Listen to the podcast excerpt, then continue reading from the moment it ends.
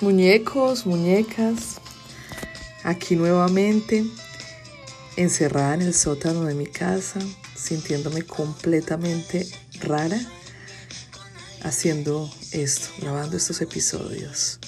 Antes que nada, estoy escuchando, esta sí la conocen todos porque es la que está sonando por esta época, ¿no? No sé esto cuándo lo escucharán.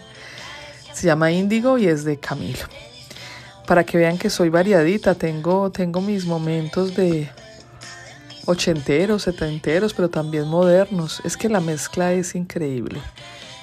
Yo les he dicho, mi lista se llama Música para hacer oficio. Y es lo que, para mí, lo que más se acerca a lo que llaman el crossover. Miren, les tengo que ser sincera. Tengo que grabar todo esto con los ojos cerrados. Porque me muero de susto todavía hablar. Ah, bueno, pero tengo que abrirlos para leer las notas. ¿De qué vamos a hablar hoy? Me estaba como inspirando, como elevando. Hoy les voy a hablar de la diferencia que hay entre limpiar y organizar. Yo creo que es un concepto que tenemos todos o muchas personas lo tienen, no lo tienen claro. De hecho, yo no lo tenía claro tampoco. Porque uno puede ser limpio, pero no puede ser organizado o viceversa. Lo ideal es ser las dos cosas. Obviamente, si eres limpio tiendes a ser organizado porque estás como por la misma corriente, ¿no? Pero también puedes ser organizado y no ser completamente limpio. No son sinónimos. Ordenar básicamente es poner cada cosa en su lugar. Para mí esa es la mejor definición. Como les dije en un episodio pasado, es un lugar para cada cosa, cada cosa en su lugar. Eso es ordenar. Mm, esto cuando hablo de espacios físicos en una casa, pero recuerden que también uno ordena sus pensamientos, uno ordena sus ideas, sus proyectos, sus metas, sus finanzas. Entonces, esto abarca todo lo que tiene que ver con la organización y con ordenar. Y limpiar es más quitar suciedad y la suciedad se acumula. Entonces, no no tienen, no, no son lo mismo, es lo que quiero dejar claro en esto. Obviamente si tienes una casa ordenada, el, si tienes una casa ordenada y sucia, pues el orden opaca el, el, mugrero, ¿no? Es lo que yo siempre he pensado. Entonces, aguanta más poder limpiar después, pero si tienes todo en orden, tu casa se va a ver bien y parecer que está limpia. Yo me acuerdo mucho de algo que dice mi mamá, eh, siempre lo tengo presente y, y, claro, y me remonto a la época de mi infancia, que en ese momento para mí no era, no tenía relevancia lo que hacía mi abuela, pero ahora lo entiendo y mi mamá porque lo decía, ella decía que siempre que íbamos a la casa de los abuelos, que en la casa de los abuelos siempre la casa se veía limpia e impecable y organizada. Y mi mamá decía que, oiganme este tema. No, aquí sí valió la cortada, pues ¿dónde me ponen esto?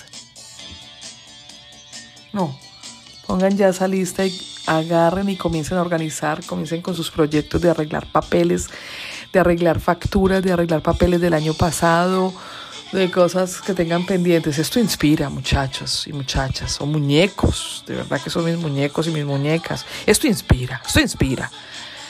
Bueno, pero a mí me inspiró y me, y me, me fui de la onda. Les decía lo de mi abuela. Mi mamá siempre decía, con razón la casa de los abuelos siempre está arreglada. Es que mi suegra siempre está recogiendo y recogiendo y recogiendo. Ella por donde pasa está recogiendo todo lo que no está en su lugar, todo lo que no está en su puesto. Y cabe decir que mi abuela, o sea, en la casa de mis abuelos había una persona que ayudaba. Aparte de que había una en la cocina, era la, lo que llaman en esa época la entrodera. Entonces siempre tenían alguien que ayudara. No era que ella estuviera esclavizada limpiando. Siempre tuvo alguien que hiciera eh, el, aseo y la limpieza en, casa, pues en esta época se usaba mucho y era muy normal esto, tener esta ayuda. Y, pero igual mi abuela todo el tiempo la veía como una hormiguita y yo trato, claro, de remontarme a esa época de mi niñez que obviamente no era algo que me interesara ver, pero si visualizo a mi abuela, sí, sí la veía recogiendo. Claro que desde mi punto de vista de niña, lo que recuerdo y lo que me quedó el, trauma es que se me perdían los muñecos o se me perdían las cartas o se nos perdían los juguetes, pues precisamente por eso, porque, porque siempre estaba recogiendo y, le molestaba ver cosas que no estaban en su lugar. Y bueno, y con el tiempo ya fue que se le desarrolló un Alzheimer eh, muy fuerte y ya las cosas no eh, eh, se desaparecían, era pues porque ella las, las tenía, porque pues se comportan como niños que le quitan los juguetes a otros niños.